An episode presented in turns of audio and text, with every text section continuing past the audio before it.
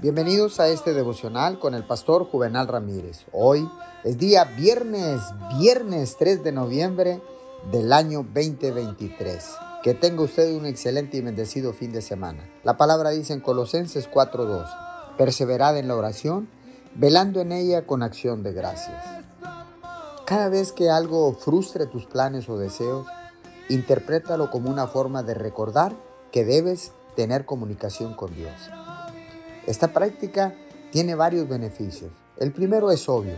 Hablar con Dios te bendice y fortalece tu relación con Él.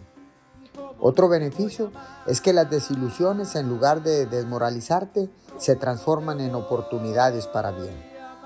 Esta transformación quita los aguijones que provocan las circunstancias difíciles, haciendo posible tener gozo en medio de la adversidad.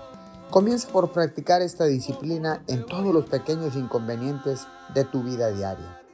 A menudo son estas pequeñas dificultades las que te alejan de su presencia. Cuando te replantees los contratiempos como oportunidades, te darás cuenta que estás ganando mucho más de lo que estás perdiendo.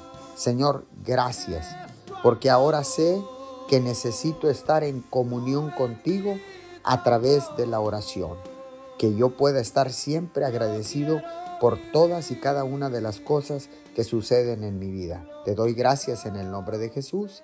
Amén y amén.